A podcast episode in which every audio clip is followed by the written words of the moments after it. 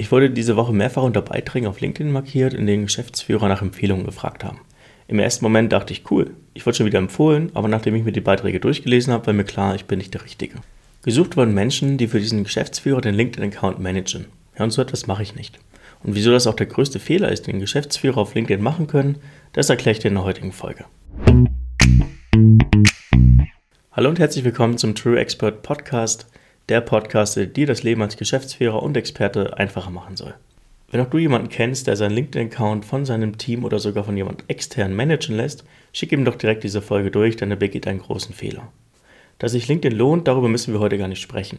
Es gibt einen Grund, warum hier mehr und mehr Geschäftsführer präsent sein möchten.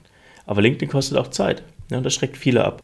Um trotzdem ein wenig an diesem Hype teilzuhaben, werden dann meist irgendwie Assistenzkräfte oder Agenturen angefragt, ob sie nicht den Account vom CEO managen können. Ja, vernetzen, Beiträge schreiben, kommentieren und liken, als ob es der Chef höchstpersönlich wäre. Das Problem dabei ist leider nur, dass deine Persönlichkeit und deine Expertise nicht imitierbar ist. Jeder, der nur ein wenig Menschenkenntnis besitzt, wird relativ schnell verstehen, dass es nicht die Person ist, die dort vorgibt zu schreiben. Und spätestens, wenn sich die ersten Interessenten über LinkedIn melden, werden sie im ersten Gespräch mit dir feststellen, dass du gar nicht diese Person bist, die da auf Social Media kommuniziert hat. Und ich kann dir keine Erfolgsstory nennen, bei der so ein Ghostwriter auf LinkedIn wirklich erfolgreich war. Auf LinkedIn geht es nämlich um die Menschen hinter den Beiträgen und den Kommentaren. Es geht um die Persönlichkeit gemixt mit der eigenen Expertise.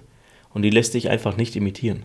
Ghostwriter können, wenn überhaupt, einen neuen Charakter erschaffen, aber nicht einen bestehenden perfekt imitieren.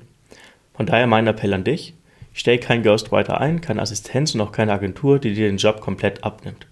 Stattdessen bau dir einfach ein System, in dem du immer noch die inhaltliche Kontrolle hast, in dem auch du du sein kannst und befähige deine Mitarbeiter oder auch externe Kräfte dazu, aus dir mehr zu machen, anstatt dich komplett zu imitieren.